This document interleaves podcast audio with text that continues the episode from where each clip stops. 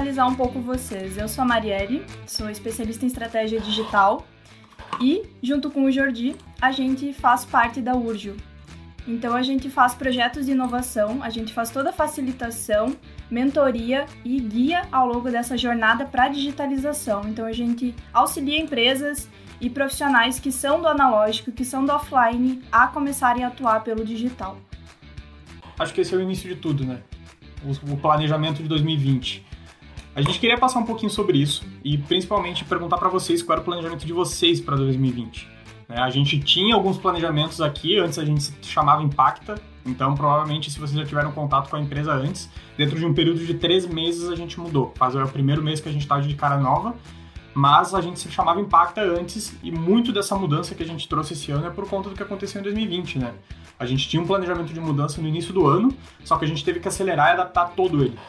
Então, provavelmente vocês, como a gente, estavam assim, esperando um ano, entrando um ano que as coisas estavam acontecendo, a economia estava melhorando, as perspectivas eram boas. De forma geral, o Brasil estava um pouco mais animado, mas daí o que, que acontece em 2020? A gente chega nessa paradinha aqui, ó. E daí a gente tem que lidar com essa realidade aí que não é tão benéfica pra gente, não é uma coisa tão boa e agradável de se ver. Então, basicamente, o primeiro ponto que a gente tem que alertar quando a gente fala sobre gestão ágil é que fazer planos, eles são inúteis. Esses planos, basicamente, que a gente faz no final do ano, aquela famosa, a famosa lista do que, que eu quero para 2020, o que, que eu quero para o meu emprego, para o meu empreendimento, para minha vida, esses planos estruturados de eu vou para cá e depois eu chego aqui e eu vou para lá, eles são inúteis. Basicamente porque a gente não tem como prever eventos como esse que aconteceram esse ano com o coronavírus. Agora, planejamento é indispensável. E essa pequena diferença entre essas duas palavras, o plano e o planejamento, é que faz a total diferença em quando a gente vai fazer uma gestão de projetos ou quando a gente vai empreender um projeto. Como é o caso de quando a gente faz um projeto dentro da empresa, ou um projeto pessoal, ou quando a gente desengaveta uma ideia. Então, tudo isso faz uma grande diferença para eu estou planejando ou eu estou fazendo planos baseados em expectativas, em emocional, em pontos que não são objetivos dentro desse trabalho.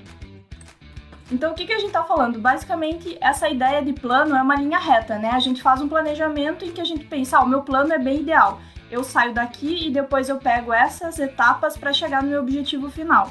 Então isso é muito um pensamento lógico que a gente imagina que vai ser tudo 100% e vai dar tudo certo. É a mesma coisa quando a gente faz uma checklist de trabalho no início da semana, no início do dia e vai ser perfeito, eu vou chegar no final do dia, no final da semana com tudo aquilo cumprido, com tudo aquilo certo. Só que a realidade do dia a dia é bem outra. A gente está falando sobre uma realidade que se parece mais ou menos com essa curva. Então a gente entende que o planejamento ele é capaz de olhar para essas curvas, olhar para esses pontos que a gente não consegue absorver de forma lógica e consegue criar maneiras de contornar isso. Então eu crio maneiras que eu preveja problemas ou uh, coisas que não estão dentro do meu planejamento, coisas que não estão dentro da minha visão imediata e eu consigo me ajustar tanto no meu planejamento quanto no meu psicológico, no meu emocional, para conseguir ajustar o meu plano e fazer essas curvas para que eu consiga atingir o meu resultado, mesmo que o meu como mude. Acho que é uma coisa importante que gestão de projetos ensina que é o seguinte, tudo tem início, meio e fim. Então, quando a gente está desenhando um projeto diferente de um, uh, um processo repetitivo, que pode ser alguma coisa da tua rotina no dia a dia da empresa, uh, aquela rotina ou aquele, aquela atividade que se mantém ao ano, ela não, é um, ela não entra em gestão de projetos. Sempre que a gente vai desenhar um projeto, seja uma solução, seja uma API, qualquer coisa, a gente tem início, meio e fim. E exatamente por isso que a gente desenha plano e planejamento, exatamente com linha de saída e linha de chegada. Parece bobo, mas cara, se tu botar uma coisa que realmente vai ser algo que vai ser rotineiro no teu dia a dia, a tua gestão de projetos sai de foco e tu acaba perdendo o foco do que realmente é o projeto. Uma coisa que é muito difícil quando a gente está falando sobre isso é que é o seguinte: quando tu tá numa equipe maior, sei lá, tu tá desenvolvendo um, um, software, uma solução que é mais complexa e tu precisa de algumas integrações. Cara, é muito fácil tu perder o foco e não saber exatamente o que são entregáveis e o que de fato tu tem que estar tá prestando atenção. Porque no fim do dia, a empresa ou a pessoa que te contratou, como no nosso caso, ela quer um resultado específico, entendeu? Na maioria das vezes, os nossos clientes, eles vêm procurando ou aumento de receita ou diminuição de custos. A gente desdobra isso em outras coisas e o que que acontece? É um trabalho de vendas, é um processo comercial, é uma melhoria de marketing, é uma melhoria de conversão, uma taxa de, de rejeição do site que tem que melhorar. Entende? O, o resultado final é sempre muito simples, mas agora a gente tem uma porrada de coisa para analisar para conseguir saber de fato como vou construir esse caminho até lá com início, meio e fim. Então, isso é uma coisa muito uh, importante de entender sobre gestão de projetos. Se tu tem uma coisa que é repetitiva ao longo do tempo, se não tem início, meio e fim, tu não pode usar dentro de um projeto. Principalmente projetos ágeis, que eles são muito maleáveis. A ideia aqui é basicamente como fazer uma viagem. A gente tem vários caminhos que a gente pode tomar para chegar em um destino.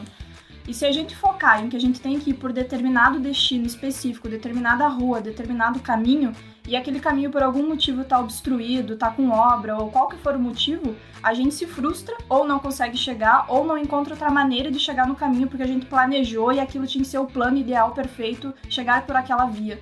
Então, fazer um planejamento de projetos hoje em dia, nessa estrutura em que eu só tenho um meio viável de chegar ao meu objetivo, não existe, não tem como isso acontecer. Tem que existir uma flexibilidade, tanto cognitiva quanto de ferramentas, para ir ajustando ao longo do caminho, absorvendo o que o mercado externo dá, absorvendo o que o cliente está mudando também, para fazer esses ajustes finais. Então, a gente tem que ter essa flexibilidade para fazer isso acontecer. E por isso que é tão importante diferenciar o que é o plano e o que é o planejamento. Aquilo que vai acontecer no dia a dia e na realidade. Sim, uma coisa que é importante e que eu acho que muita gente se perde nesse quesito, a gente está dando foco aqui porque isso aqui é muito sério, tá?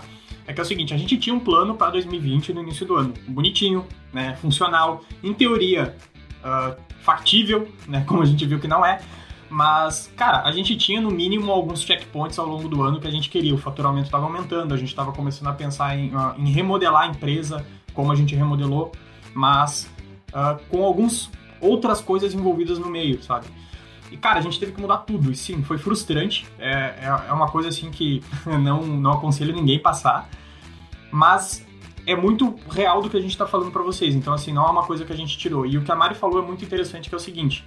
Gestão de projetos tradicional, quando vocês vão fazer um software ou qualquer coisa nesse sentido, a documentação é muito importante. E eu acho que, de fato, ela é muito importante.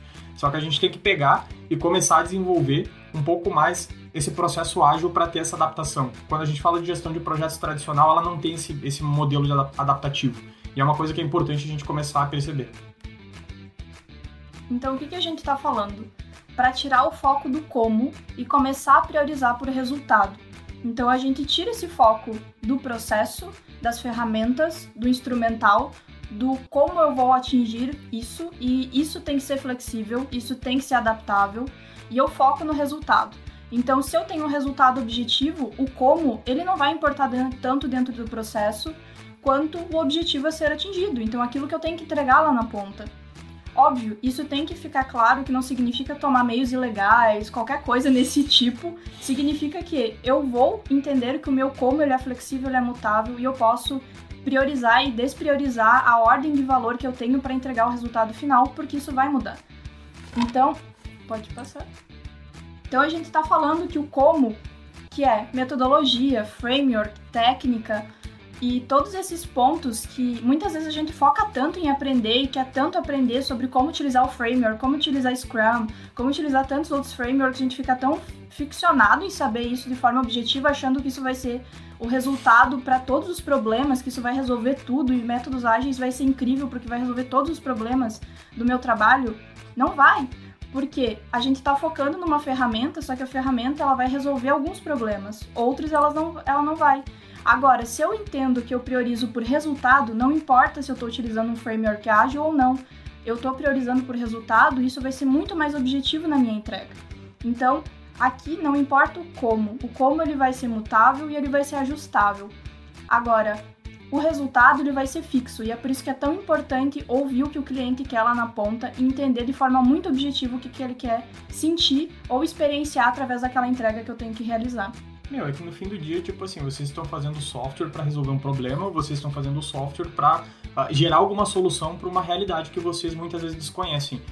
No fim do dia, o cliente quer aquilo resolvido, entendeu? Daqui a pouco se tu vai fazer por uma API, se tu vai desenvolver código próprio, se tu vai fazer uma integração, meu, meio que não interessa para ele. E, e, e, às vezes, assim, no meio do, do projeto, como tu tem tanta coisa para resolver e tanta informação orbitando aquela realidade, é muito fácil de se perder. E, assim, a gente passa por isso e a gente sabe como evitar isso e a gente acaba entrando nisso, por quê? Porque no dia a dia é correria, é gritaria, é o cara querendo, deu problema, estourou, entendeu? Então, assim, ó, quando a gente para pra olhar no fim do dia, e, e é muito bom o daily por conta disso, né? Tipo, bom, o que, que eu fiz, o que, que eu entreguei, por que, que eu não entreguei, é muito bom nesse sentido porque tu volta pro resultado final. É tipo, cara, Fiz progresso, não fiz progresso. No fim do dia, o cliente vai te cobrar pelo que tu está entregando. Ou a empresa vai te cobrar pelo que tu está integrando. Então, tipo assim, no fim do dia, a tua entrega é mais importante do que o framework que tu tá usando. Porque se tu for falar pro cara que o framework tá dando errado, ele não vai se importar muito. Sabe? Ele só vai querer saber como é que tu vai resolver. E daí a gente volta pro mesmo ponto, né? O framework não vai fazer ficar tudo perfeito e tem um motivo muito específico por conta disso porque os métodos mudam o processo. Tu pode mudar um processo para um processo mais maleável, que é mais focado na equipe, como é o Agile. Tu pode ir para algo que é mais estruturado processualmente, como um método mais tradicional, que é mais previsível. Mas no fim do dia, cara, isso são processos e é o modo como tu trabalha. Tu pode mudar a forma como tu trabalha, tu pode trabalhar do jeito que tu quiser, mas no fim do dia tu trabalha com humanos certo? E no fim do dia, quem causa problemas são humanos, entendeu? É o cara que, que, tu falou uma coisa, ele entendeu outra, é o cliente que tu falou A, ele entendeu B, é o cliente que te dá um budget muito pequeno para te fazer um projeto maior. Então, assim, é muito difícil a gente resolver o problema quando é um problema humano. E aí a gente tem um pronto que, se não tá todo mundo no mesmo espaço e, e concentrado no mesmo foco, cara, esses problemas tendem a gerar outros problemas que geram outros problemas e no fim do dia tu vai ter cinco tipos de problema diferentes que no início do dia tu não tinha. De forma pontual, todos os nossos problemas quando a gente trabalha com a gestão de qualquer projeto, eles sempre são de origem humana. E provavelmente eles sempre vão ser de origem humana, porque a parte do processo, do método, do framework é muito mais fácil de ensinar, de mostrar, de seguir porque são processos muito racionais, muito lógicos, o passo A que leva ao B que leva ao C, e as coisas vão fluindo nesse sentido. Agora, problemas humanos como comunicação não assertiva, falta de clareza, diferença na hora de entender o que é o que não é, tudo isso, isso é muito mais difícil de perceber e tem que ter um tato muito grande para perceber isso acontecendo, para resolver isso. E um framework não vai dar isso. Daí a gente volta para aquela parada de tipo assim, soft skills, né? Tipo assim, pô, o programador muitas vezes, e, e aí é, um, é uma um questionamento que eu faço para vocês é tipo, pô, eu virei programador para não ter contato com pessoas, eu quero ficar mais na minha, eu sou uma pessoa mais, mais, mais introvertida. E daí no fim do dia, tu é o cara que vai ter que ter mais empatia. Por quê? Porque tu tá, dizendo, tu tá desenvolvendo uma solução para um cara que talvez que tu nunca viu. Então tu vai ter que entender muito ele. Tu vai ter que se botar muito no lugar dele. Se tu é um cara que desenvolve mais soluções integradas, se tu tá mais no código, beleza, mas tu vai ter que ter toda a conexão com o resto da equipe. Então no fim do uhum. dia, cara, não tem que fugir de, de, de pessoas. No fim do dia tu trabalha para pessoas. E assim, é, é, triste, mas, cara, no fim do dia são elas que fazem o, o mundo girar e os problemas acontecer. Então por isso que a gente quis dar um o primeiro destaque para isso, porque a gente conversa muito sobre método e ferramenta e framework, tudo isso, e a gente percebe que isso não é o foco real do que precisa ser em relação a como fazer gestão de um projeto. A parte humana, a parte de conexão, de empatia, de eh, facilitação é muito mais problemática do que entender o framework. E é por isso que esse tem que ser o primeiro ponto que a gente precisava falar aqui, porque esse foi o nosso desafio e é o nosso desafio diário conseguir lidar com esses problemas humanos e contornar eles. Respostas que são muito do dia a dia, do momento e de como lidar aquilo na situação. Então não tem um framework que vai dar uma resposta, é só através da vivência, da experiência e de prever que isso vai acontecer de novo para resolver esse problema.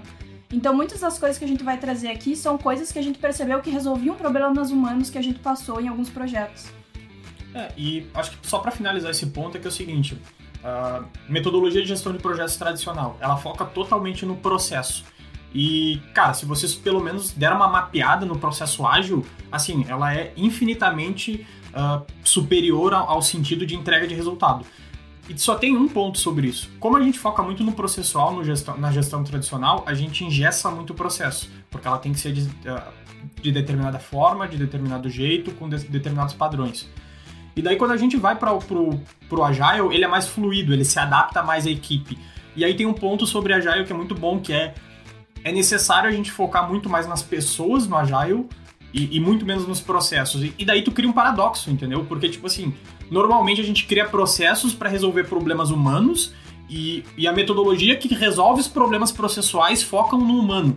Então, assim, quando tu começa a entender essa parada, tu entende que, tipo assim, cara, no fim do dia tu vai ter que aprender a aturar gente, vai ter que aprender a conversar com gente, vai ter que aprender a, a, a muitas vezes conversar com gente que tem ego inflado, que muitas vezes são cliente, o cliente quer de um jeito que tu não consegue entregar e tu tem que negociar com ele. Então, assim, mesmo vocês que estão do outro lado da mesa, que estão ali uh, nesse processo de manter-se longe das pessoas, vocês não vão conseguir todas as vezes ficar longe disso. Faz parte do dia a dia de vocês mesmo como programadores. E daí eu, a gente trouxe esse meme porque a gente adora muito sobre experiência do usuário, né? E basicamente erros de comunicação, porque a gente vê que isso é muito comum de acontecer da gente falar, ah, eu vou mandar isso pro cliente, ele vai entender o que ele tem que fazer. Não vai. Diz pra pessoa entrar no docs dela, diz, oi, eu aperto esse botão. É, então a gente tá lidando com problemas de comunicação que muitas vezes eles são muito simples de resolver, porque quando a gente tá na área técnica que a gente domina, a gente imagina que outra pessoa vá saber aquilo, porque para nós é óbvio que aquilo é aquilo. É como, ah, como mandar uma mensagem no WhatsApp. Pra gente é óbvio como mandar uma mensagem no WhatsApp. Só que talvez para outra pessoa não seja óbvio. Então a gente começa a criar uh, muitas vezes esses erros por não entender que aquilo que é óbvio pra gente não é óbvio pro outro. Então, quando a gente faz uma gestão de projetos, o primeiro ponto é trabalhar na base comum, que é o que você entendeu com isso, o que significa isso para você. Então, esses pontos de comunicação é para evitar problemas em relação a pede para a pessoa fazer A e ela faz B. Então, todos esses pontos eles são facilmente evitados com comunicação, com abertura, com algumas perguntas simples no dia a dia que resolvem esse problema. E não acontecer isso que, por exemplo, tem no meme, né? Achando que vai ser super intuitivo e o cachorro dorme em cima da casa, né? Então a gente trabalha com vários pontos nesse sentido quando a gente faz gestão de projetos relacionados a ferramentas que facilitam a comunicação e eliminam esses erros de entendimento. Bah, gente, assim, ó, pro dia a dia, tá? Vamos falar de, de história real, Caxias, região, tá? O cliente liga para nós e diz, cara, eu, eu tô tentando entrar aqui no, no Instagram de, um, de, uma empresa que eu quero olhar, que é meu concorrente, mas eu não sei em que botão apertar. Daí eu, porra, cara, o maluco não sabe. O cara tá tentando fazer, dar uma de stalker no Instagram do concorrente, mas ele não sabe usar o Instagram, entendeu? E daí ele me liga, ele é meu cliente, ele me ligou e disse assim, cara, que botão que eu aperto? Eu disse, que, botão do quê? Do Instagram, tô tentando ir em tal empresa e eu não, não consigo acessar essa empresa. Eu juro para vocês que é real. Então, assim, para quem entende tecnologia, para quem. Pra, principalmente vocês que desenvolvem a parte mais bruta e lógica, para vocês é muito simples. Assim, e, e, e, eu entendo que é muito simples, mas assim, pro cara que é, é totalmente analógico, que ele tá em outra realidade, que, que é longe da realidade dele, mas tu tá resolvendo um problema que afeta ele, seja com uma solução, seja com um projeto que tu tá desenvolvendo com algumas outras pessoas, meu, isso aí, para mim, também, esse cachorrinho também me lembra muito a gambiarra do brasileiro, sabe? Tu dá uma coisa para ele usar de um jeito, ele usa de outro. Então, cara, faz parte da nossa cultura e faz parte da nossa realidade. Agora, o problema vai ser se vocês, enquanto desenvolvedores ou gestores de algum projeto que vocês pegarem, vocês negarem isso. Porque aí sim o projeto de vocês vai aumentar custo, aumentar tempo, não vai ser entregue e a solução não vai ser boa. Se vocês não levarem em consideração que o ser humano não é lógico que o ser humano faz umas gambiarra maluca e que provavelmente tu pensou numa coisa, o cara pensou em três coisas diferentes, cara, vai dar problema no teu projeto. Tu tem que levar em consideração que o ser humano é um bicho zoado e ele vai tentar levar para outro lado. Então, gente, o que, que a gente queria focar? A gente queria trazer uma coisa bem objetiva para vocês, que é, meu, o resultado final, pelo menos para os nossos clientes e provavelmente dentro da realidade de vocês enquanto desenvolvedores sejam outras. Mas eles procuram a gente para reduzir custo, aumentar receita e melhoria de métrica. Basicamente é isso. Eles querem um melhor resultado em alguma esfera quando eles chegam pra gente e dizem, cara, eu preciso de ajuda nisso, vamos desenhar alguma coisa para me ajudar. E daí tem uma parte que é o seguinte, o resultado que ele quer é uma coisa, mas o que eu posso entregar para ele é outra. O que eu consigo de palpável de entregar para ele, normalmente é algo que cria aquele resultado para ele. É algo que realmente vai entregar o resultado final. Mas o entregável é diferente. Então, o entregável normalmente é um produto, é uma solução, é uma melhoria, é uma otimização. Então, o, o meu trabalho é otimizar aquilo para que aquilo gere um resultado. E se tu não separar essas paradas, é o seguinte, tu vai entregar uma coisa muito boa pro cara e o cara vai dizer, tá, mas não foi isso que eu comprei. Ah, mas isso não resolve o meu problema, entendeu? E daí a gente tem que voltar para aquela coisa que talvez o que tu tá entregando, a solução que tu tá desenvolvendo, não é o resultado que ele tá buscando.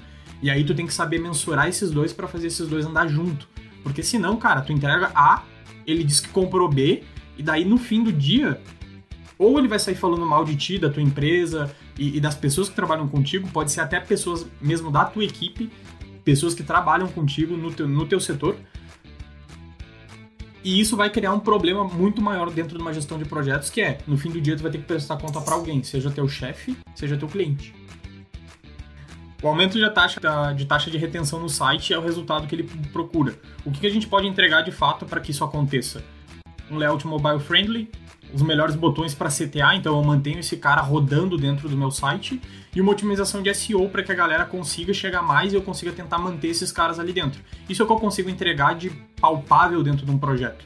E eu tenho que ver se isso realmente acopla nesse escopo. Mas normalmente o cara não vai estar tá nem aí para isso. Se tu não entregar o resultado dele, ou se tu não entregar a melhoria que ele procura, no fim do dia o resultado para ele é isso.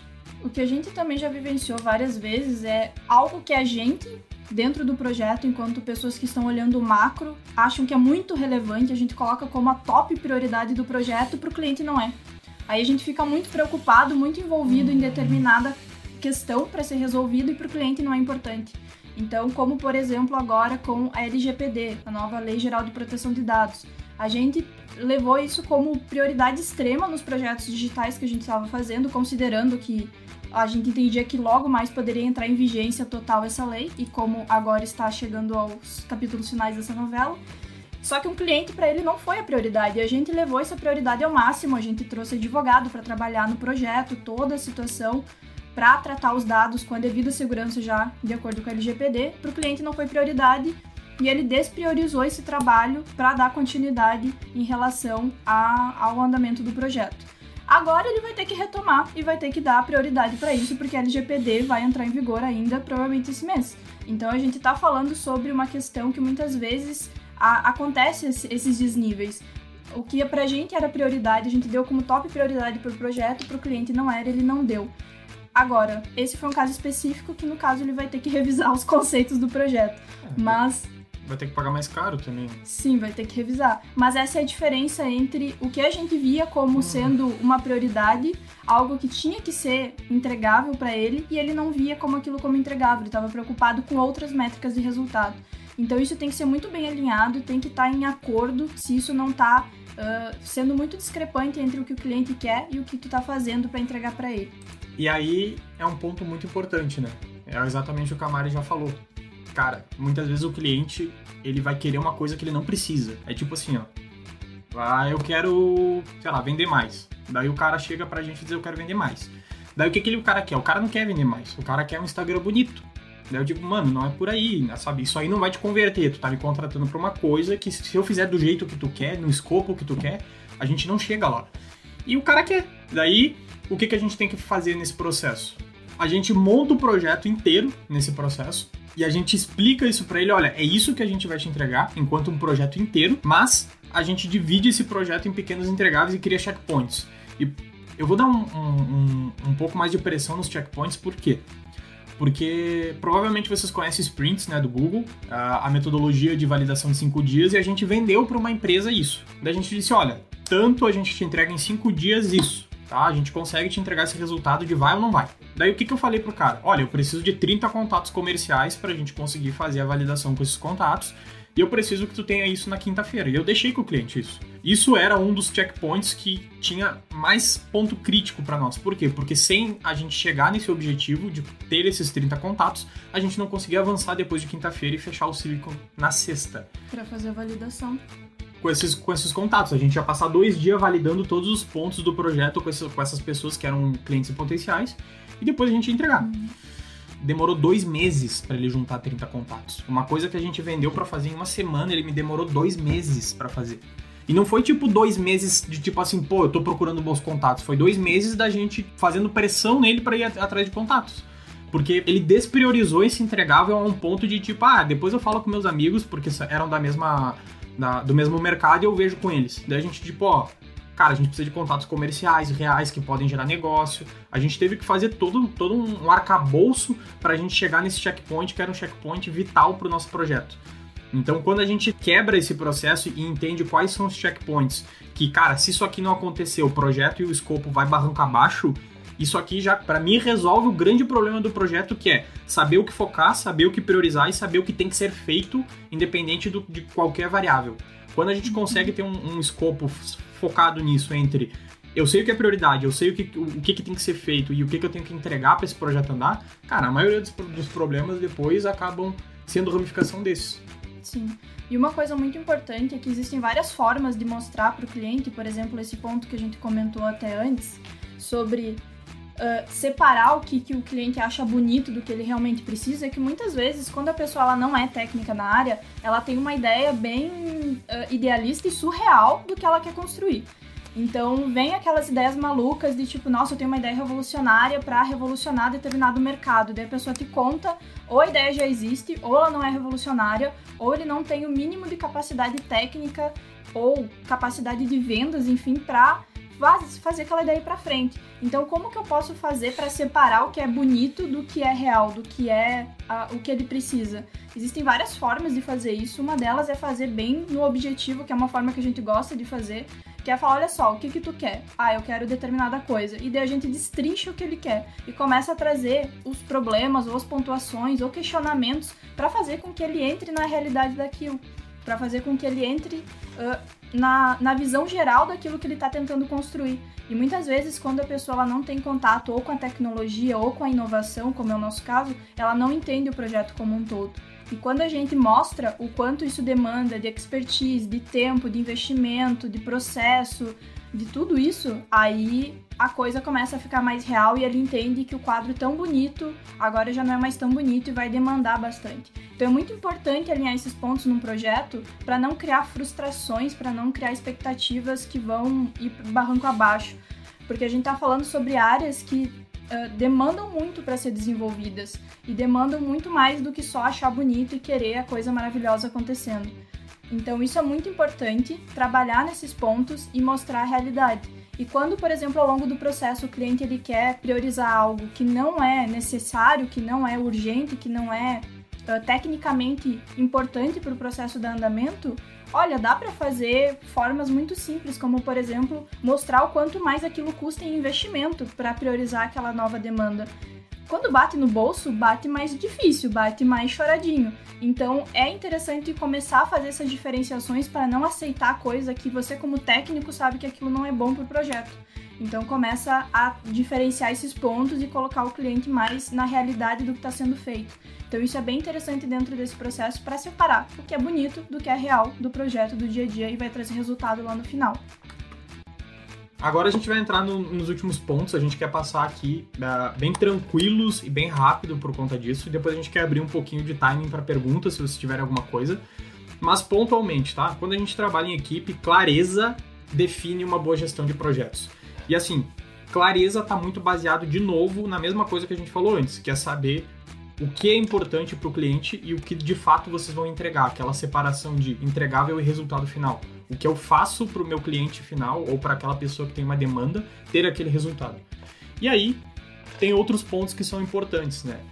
Clareza basicamente cria boas prioridades e essas prioridades é basicamente olhar para o que o cliente quer e priorizar o que ele quer, porque no fim do dia tu pode fazer um sistema, um código muito bom que vai ser jogado no lixo porque o cliente não vai ver valor naquilo. E assim, é o teu trabalho, é teu tempo, a tua expertise e, e todo o empenho que tu botou para criar alguma coisa que muitas vezes não são valorizadas.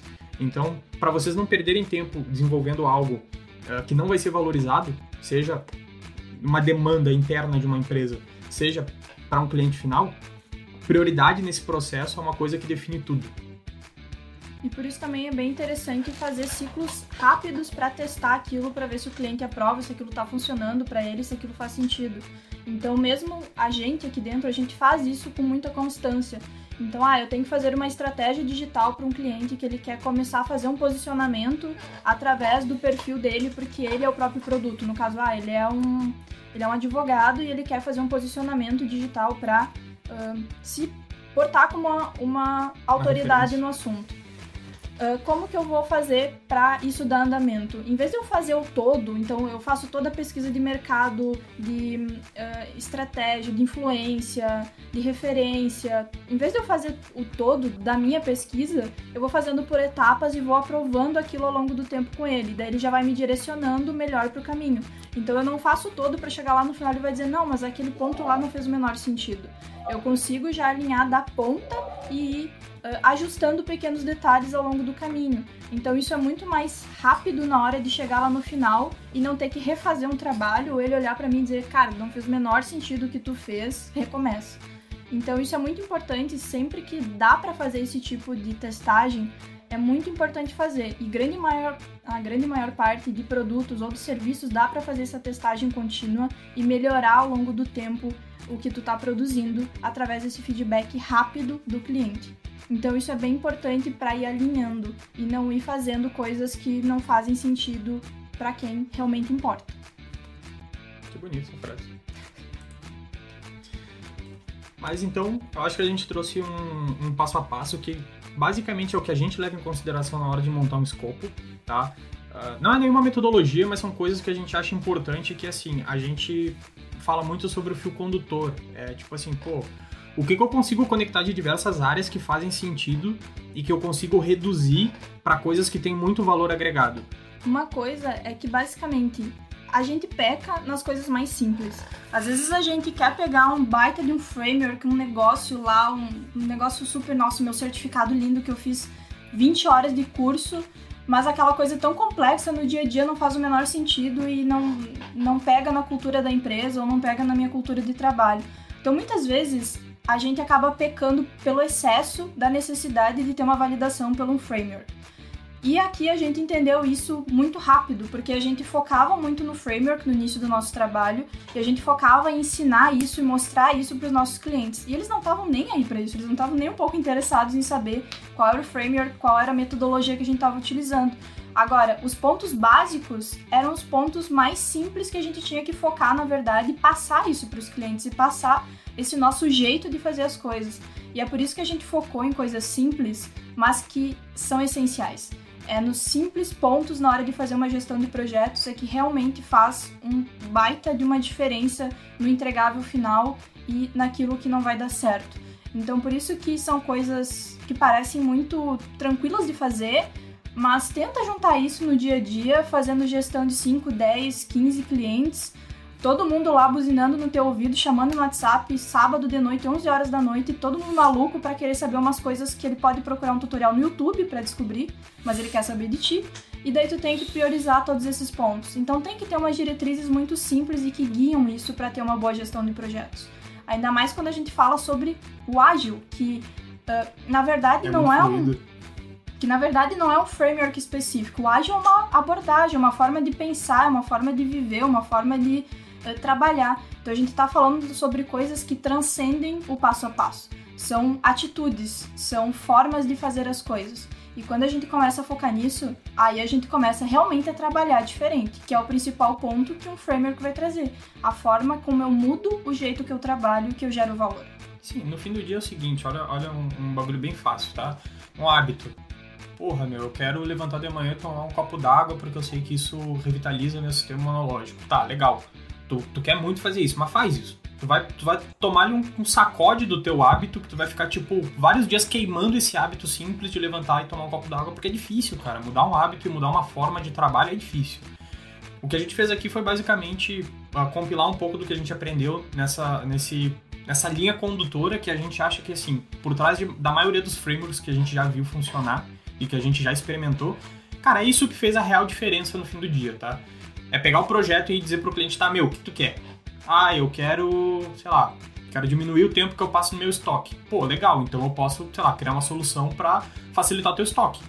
Beleza, eu tenho um resultado, eu tenho um entregável. Agora eu começo a trabalhar em cima disso. E daí o, o meu entregável ganha um escopo. Tipo, pô, vai ser um sistema, pode ser um sistema web, pode ter ali uh, tipo de produto. Daí a gente vai falando sobre tudo que vem dentro. Mas no fim do dia, o cara quer perder menos tempo no estoque, entendeu? Isso é importante saber porque às vezes o cara chega, ah, eu quero um sistema, daí ele tem um orçamento que não suporta fazer um sistema. Como que tu vai entregar isso dentro de um orçamento que não suporta minimamente aquilo? Fica uma dica, faz uma planilha bem robusta. Então a gente está falando sobre. Vão ter várias variáveis que vão mudar o como vai ser feito. Agora, se o valor ainda for entregue, aí a gente está falando na linguagem que realmente precisa ser dita, porque a gente pode mudar essa forma de fazer. Agora, tem que outros pontos que vão incluir dentro dessa análise para dizer, ok, vou fazer qual determinado produto, o que, que eu vou formatar para gerar esse valor final para o meu cliente. Então, isso é muito importante dentro desse processo, é por isso que é o primeiro passo, entender o valor. Beleza, definimos o que a gente o, o que gera valor e definimos na maioria dos, dos, casos, quando a gente entende o que o cara quer de valor final, de resultado, a gente consegue já pensar no escopo de um, num produto ou de qualquer solução. Aí a gente começa a desenhar a solução e definir os entregáveis. E aí eu vou voltar lá atrás no que eu falei. Peguem os entregáveis que vão ser feitos ao longo do projeto e definam quais são os críticos, como no meu caso, daqueles 30 contatos comerciais. É aquilo, aquele, aquele entregável que se der problema para o projeto inteiro, gera mais custos e o cara vai ficar puto contigo. Define isso, porque aquilo ali tu vai ter que ter foco uh, contínuo e não só contínuo, tu vai ter que ser foco prioritário aqueles pontos. Os outros pontos tu vê depois. Aí a gente tem outro. Centraliza a comunicação. Assim, ó. Uh, vício de linguagem, uh, redundância. como é que eles chamam lá quando a gente diminui o que a gente está falando? Supressão. Supressão ou simplificação. Mano, é tipo assim, a gente tem uma coisa aqui que até a Mari me xinga às vezes, porque às vezes eu escrevo uma coisa, ela olha para aquilo e diz assim, meu, não, não entendi o que dizer. Daí eu tenho que fazer um, um texto maior para que qualquer pessoa que vem até de fora da empresa leia e entenda. Por quê? Porque o processo de comunicação é o que vai mais causar problema. Pode ser comunicação com teu chefe, pode ser comunicação com as pessoas que trabalham contigo. Se tu falar uma coisa e eles entender outra, é tempo perdido e retrabalho feito. E que é muito importante também ter noção de que as pessoas sabem utilizar o canal de contato que eu tô falando para elas utilizar, porque isso também é um ponto muito importante. Às vezes a gente gosta muito de utilizar o Trello aqui, basicamente todos os nossos projetos a gente utiliza ele, centraliza tudo nele, porque a gente gosta muito das funcionalidades que ele tem. Agora, nem todo cliente sabe utilizar o Trello. Aí a gente já tem um tutorial pré-pronto, já tem um passo a passo pré-pronto, a gente já tem todo o material que a gente dá para os clientes para dizer, olha só, não sabe utilizar o Trello? Tá aqui. Tá aqui o passo a passo para você começar a utilizar e começar a desenvolver esse canal. Porque às vezes a gente começa a descentralizar e dá muito trabalho nisso, porque às vezes se falou para pro Jordi não falou para mim, eu não sei, mas só o Jordi sabe, dele não colocou em lugar nenhum e eu não sei. Daí ele vem dizer, ah, fez tal coisa pro tal cliente, mas eu não ouvi e eu não sei. Então, isso tem que ser eliminado assim o mais rápido possível para não existir esses problemas de comunicação tanto entre time quanto entre clientes. Então, isso é muito importante para uh, facilitar esse processo. O quanto mais facilitado for, em termos de comunicação, vai ficar mais fácil trabalhar no dia a dia, ainda mais com perfis diferentes quando a gente trabalha com uma cartela de clientes, por exemplo. Olha, é, acontece, tá? De tipo, tu fez isso? Não, não fiz porque eu não sei onde tava. Então, tipo assim, não, não é uma coisa que acontece, tipo, um ano atrás. É uma coisa que acontece, tipo, ainda hoje. Tem muita coisa acontecendo no dia a dia e tem muita demanda que vem, ah, sabe? O mundo tá louco, as pessoas tão loucas, tá todo mundo pegando fogo, todo mundo quer coisa para ontem. Então, tipo assim, é natural que tenha esse nível de pressão e, e cara, comunicação é o que vai mais causar problema e retrabalho para vocês em qualquer nível de trabalho. Acho que vocês já devem saber disso. E eu acho que tem outro ponto em ADS que é muito ferrado, que é tipo assim. Ah, tu me entrega em, em, Sei lá, tu me entrega uma funcionalidade em uma semana entrega, mas daí tu não. Tu, tu, esqueceu que vai dar bomba na semana e tu esqueceu que normalmente tem dias que tu vai produzir menos, porque, cara, vocês trabalham com, com recurso psicológico, né? Tem dia que vocês estão meio para baixo, vocês produzem menos. E daí tu diz, pô, eu te entrego uma semana um recurso que tu não tem timing de trabalho em uma semana, tu vai ter timing de trabalho em duas, entende? para entregar e daí tu já estourou um prazo que o cara tá contando contigo. Então, assim, esses processos de comunicação tem muita coisa no meio. Não é só tipo eu falar e tu não entender. Aí a gente volta para um, um processo de comunicação de novo, né? Que é tipo, quanto mais claro, melhor, quanto mais simples, melhor. E assim, a pessoa que tá fora do escopo de trabalho tem que ler e entender. Então aqui a gente foca de novo em comunicação para, meu, é um dos maiores problemas. E a gente tem o processo de documentação, que é uma coisa maravilhosa. Tipo assim, pô, olha que legal que resultado que eu tive é. Tu documentou? Como é que tu vai mostrar que isso aconteceu se não tem documentação? Ou às vezes tu esquece de alguma coisa que tu fez e deu resultado. Ou enfim, vários são os problemas que acontecem quando não existe uma documentação. E quando a gente fala de documentação, não significa fazer uma baita de uma estrutura, começar a engessar processo, ah, tem que documentar antes de fazer. Não, às vezes é uma simples checklist, uma, um simples pontos que tu anota lá e fala, ah, eu fiz isso, depois eu fiz isso, daí eu fiz aqui e fui para lá. Eu já fiz áudio. Eu já fiz áudio de reunião porque, cara, eu não gosto de escrever. Eu faço áudio, entendeu? Daí fica documentado. Mas um ponto sobre isso é, às vezes uma ideia de uma reunião conecta com uma solução de outra coisa que tu cruza e resolve um problema. Só que se tu não sabe onde tá essas informações, tu sabe que tu ouviu falar de algum momento disso, mas ninguém sabe onde tá, fica uma coisa meio nublado, voando, assim. É um problema desgraçado isso aí. Ou quando acontece, às vezes, tu tá fazendo uma reunião, o cliente pediu alguma coisa, na hora tu concorda e a tua cabeça simplesmente deleta aquilo. E tu não anotou, não, não gravou a reunião, não tem documentação nenhuma daquilo. E daí depois de uma, duas semanas o cliente, tá, tu fez aquilo pra mim? E daí tu deletou, tu não lembra, tu não lembra daquilo. Então por isso que é tão importante, mesmo sendo ágil, mesmo tendo um framework que é muito mais descontraído, muito mais moderno, ele ainda tem que ser documentado, ele ainda tem que ser uh, uh, mapeado como aquilo acontece. E quando a gente mapeia, torna as coisas mais fáceis, porque na próxima vez que precisar fazer a mesma coisa, tu já tem a estrutura, já existe um passo a passo. Inclusive, se eu precisar delegar aquela função, aquela atividade, tá mapeado, a outra pessoa vai saber como faz, porque já tá mapeado. Eu não preciso diretamente treinar ela ou ter uma baita de uma reunião para ensinar ela a fazer aquilo que eu já mapeei. Então é bem importante fazer esse tipo de processo para simplificar. E uma coisa, uma coisa importante, tá? Tu mapear um processo não quer dizer tu engessar um processo. É tipo assim, pô, eu tenho que entregar, sei lá, eu tenho que entregar uma documentação para um cara. Beleza. A forma como eu vou fazer essa documentação e fazer essa proposta é muito diferente do que a Marielle vai fazer, entendeu? Eu não tenho que uh, uh, tentar padronizar esses processos. A gente não faz isso aqui, mas a gente documenta isso aí. Então, assim, Uh, não levem para o lado de microgerenciamento, que acontece muito em empresa, documentação. A documentação é para saber o que foi feito, aonde a gente chegou, quais foram os entregáveis e muitas vezes quais foram os insights. Não é para te documentar e dizer, não, Mário, tu tem que fazer assim, desse jeito, daquele jeito. E, e, isso é um problema porque microgerenciamento é uma realidade constante dentro das empresas. E é uma coisa que a gente odeia é até interessante para documentar erro. É uma coisa que a gente faz por aqui, a gente sempre foca muito em fazer isso, porque às vezes a gente foca tanto em documentar o que dá certo e não documenta o erro. É interessante também fazer isso porque isso elimina que isso aconteça novamente. Então, se eu sei que determinada comunicação não dá certo, determinada forma não dá resultado, uh, determinada abordagem não funciona, enfim, tudo aquilo que eu mapeio dentro do meu processo, eu entendo que não dá certo, eu consigo simplificar e cortar etapas. Então isso é bem importante também, porque às vezes a gente acaba caindo no ciclo de esquecimento. A gente faz uma coisa, não dá certo, a gente esquece e tenta fazer de novo daquele jeito. Então, isso é bem interessante também para simplificar esse caminho. Então, não mapear só o que dá certo, mas também aquilo que deu errado e mostrar o porquê que deu errado. Porque muita coisa vai dar errado ao longo do caminho. É o que mais vai acontecer, na verdade.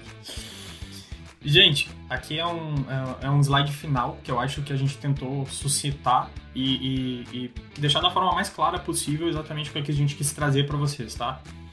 Uh, primeiro é saber desenhar projetos, saber que ele tem início, meio e fim e trazer principalmente, cara, o, o que é o, o, o maior resultado que esse projeto vai ter que dar e qual é o entregável que vai promover esse resultado, que vai fazer isso acontecer, que é a operação desse resultado. Depois, o ponto de entender com clareza quais são os entregáveis e entender do ponto de que tu vai ter que priorizar eles, que nem, de novo, aquele ponto que a gente não priorizou o entregável e ferrou o nosso projeto inteiro. Então entender com clareza o, o, o que se der errado vai barranco abaixo, não vai dar certo, vai atrasar. Quando tu entende esses pontos, depois de alinhado eles, tu consegue fluir e, e fazer com tudo com muito mais clareza e não só clareza, mas produtividade. E isso é muito mais importante do que um framework. Tu pode pegar todos esses pontos de entregáveis e botar no Scrum. Tu pode pegar isso e botar, sei lá, num gráfico de Gantt. Tu pode botar nisso num Kanban. Meu, de verdade, não interessa como tu vai fazer isso, desde que tu faça isso muito bem feito. Depois, comunicação vai sempre dar problema. Então, assim, parte do pressuposto que a pessoa é burra, e daí tu tem que explicar para ela de uma maneira muito clara, tipo criança. A, a, gente parte desse ponto porque, cara, o usuário é difícil, entendeu? O, o, bicho, tu fala com ele, ele diz, não, eu entendi. Que nem a gente tem clientes que é tipo assim, o resultado vem em três meses, tá? Beleza, no primeiro mês ela tá bah, mas olha só, não tá dando resultado. E a gente põe em contrato. Eu disse, não, olha só, a gente falou em três meses, tem o primeiro mês de adaptação, o segundo a gente vai começar a, a trabalhar mais forte, a pessoa, quer, a pessoa sabe que vai dar resultado em três meses, mas ela te cobra no primeiro. Então esse processo de comunicação, uh, não ignore ele. Ele é muito importante para a gente ter, uh, ter muita clareza e muito alinhamento com nós, com os nossos clientes, né? Vocês podem ser até mesmo as pessoas que trabalham dentro da empresa com vocês. E o essencial é sempre a prioridade do cliente, meu. Vocês podem achar lindo, o cliente pode achar horrível e o cliente manda, porque ele paga. Então, no fim do dia, se tu priorizar o cliente, fazer o que ele quer da forma que, da melhor forma que tu consegue entregar, cara, o teu projeto não vai dar errado. Sabendo esses três pontos, início, meio e fim, em contar os entregáveis que são críticos, ter uma, uma comunicação alinhada e dar prioridade para esses entregáveis do cliente, cara, eu não vejo uh, em, em qualquer escopo como isso pode dar errado. Sim. É isso, é muito interessante porque talvez você deve estar pensando, ah, mas eu não tenho um projeto hoje, não lidero um projeto hoje, não encabeço um projeto, enfim. Mas isso está muito relacionado à forma como a gente se relaciona em trabalho, por exemplo. Então, ok, a gente aqui, a gente lidera projetos diretamente, a gente encabeça projetos, desenha projetos, facilita projetos, cria resultados de projetos. E óbvio que isso é o nosso dia a dia, é a nossa responsabilidade saber isso e colocar isso em prática de verdade. Agora, dentro de relações profissionais, mesmo que seja, por exemplo, ah, vamos fazer uma palestra em conjunto.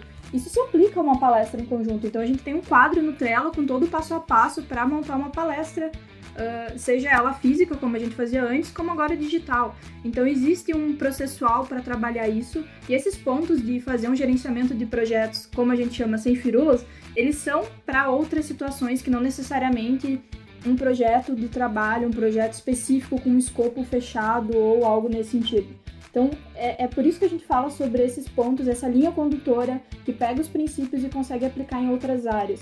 Porque daí sim a gente está começando a falar sobre princípios que são norteadores e não apenas ferramentas. Aí a gente começa a elevar o que, que a gente está falando sobre como fazer gestão de projetos ou empreender projetos. Cara, no fim do dia, produtividade e, e no fim do dia, o que é prioridade é prioridade. Então, assim, no fim do dia, se tu fizer bem feito, o que tem que ser feito bem feito, o cliente vai estar feliz. E se tu resolver os problemas mais comuns, que é a, a grande parte dos problemas que a gente tem hoje, cara, a, a grande parte do caminho se torna mais simples. Gestão de projetos é sobre isso, é sobre tu conseguir planejar bem e diminuir atritos para conseguir chegar num resultado mais rápido e com menos estresse. Isso é gestão de projetos. Então tu pode fazer isso para tua vida, para tua carreira, ou para tua casa. A gente usa aqui gestão de projetos aqui em casa de uma forma né, adaptada a uma realidade de, de uma casa, mas a gente usa. Então, a gente queria trazer exatamente esses pontos que não, não vão estar num livro, não vão estar num framework, mas que no fim do dia é esse ponto que tu vai dizer, meu, eu tenho que focar no, no que é importante, eu tenho que tirar o que é firula e fazer uma comunicação reta. Basicamente isso resolve muita coisa. Acho que o X da questão é que é, quando a gente encaduca tanto com framework, a gente acaba fazendo o que a gente fez com métodos tradicionais de gestão de projeto. A gente ingessa um processo. Dá para engessar um projeto ágil, dá e eu já vi isso acontecer, a gente já viu casos de pessoas dizendo, cara, eu comecei a aplicar um, um processo ágil e não deu certo. Aí a gente conversando entendeu que a pessoa engessou o processo. Então não é porque é um framework ágil ou porque é qualquer outro framework moderno que não vai ser engessado, que não vai dar problema, que não vai ter os mesmos problemas que um tradicional tem. Os pontos que a gente trouxe, trouxe aqui são os pontos que a gente viu acontecer em experiências de trabalho anteriores ao nosso empreendimento e também os empreendimentos atuais que a gente tocou ao longo desse, da nossa jornada, que são processos muito mais humanos e de falhas muito mais humanas do que necessariamente processuais. Então a gente foca nesses pontos porque a gente entende que engessamento pode acontecer em qualquer um das áreas. Dá para engessar um projeto ágil. Agora, como que eu vou poder uh, pegar esses pontos para tornar ele de fato ágil e de, de fato usável no meu dia a dia, que de fato faça sentido dentro desse mercado que tanto muda, tanto uh, traz inovação, traz diferença, ferramentas, tudo ao mesmo tempo acontecendo.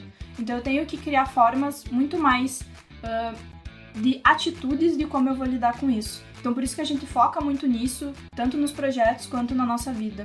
Ou seja, o humano cria o problema, o humano resolve o problema. No fim do dia é, é sobre a equipe que tu vai trabalhar e sobre o cliente. Gente, a gente finaliza aqui. Né? Aqui está o QR Code para quem quiser seguir a Urgio. Vai vir site agora com blog, então tipo a gente está propagando um material porrada para ir pro ar. Tudo tá ali nas mídias, vocês podem acompanhar. E se, por favor, se vocês tiverem alguma pergunta, super aberto o microfone aí para bater um papo e a gente trocar uma ideia. Não sei se ficou alguma coisa que não ficou claro ou alguma pergunta que vocês tenham, a gente está aqui super tranquilo para responder. Bom, agradecer vocês também por terem nos ouvido durante esse tempo. A gente estourou um pouquinho o tempo, né? Estourou 10 um minutinhos. Pouquinho, mas são assuntos que realmente a gente engaja bastante porque a gente gosta. Realmente trouxemos muitos dos nossos aprendizados em acertos e erros ao longo desse processo de empreendimento. Trabalhando com frameworks ágeis na Serra Gaúcha não é muito fácil e é um desafio trabalhar com esses assuntos por aqui. Mas é um assunto que também gera muito o que falar e gera muita experiência e muita vivência. Então, realmente, esses são os pontos centrais que a gente tinha para trazer. Pelas nossas redes e também futuramente o site que vai sair no dia 15, a gente vai trabalhar bastante sobre esses assuntos e trazer bastante material gratuito, porque a gente acredita que compartilhamento é a única forma de trabalhar no mercado do futuro, então a gente compartilha muito conteúdo. Então, sigam lá nas redes, urgio.br, tanto no Facebook, Instagram, site também, tudo, enfim. E a gente manda newsletter semanal trazendo as principais notícias sobre gestão de projetos, inovação, estratégia e todos esses assuntos que a gente fala pelas redes. Então, entrando por lá pelo nosso site, você se inscreve e recebe uma newsletter semanal também. E qualquer coisa pode chamar a gente nas nossas redes ou pessoais ou da Urgio, que a gente sempre está aberto para bater um papo.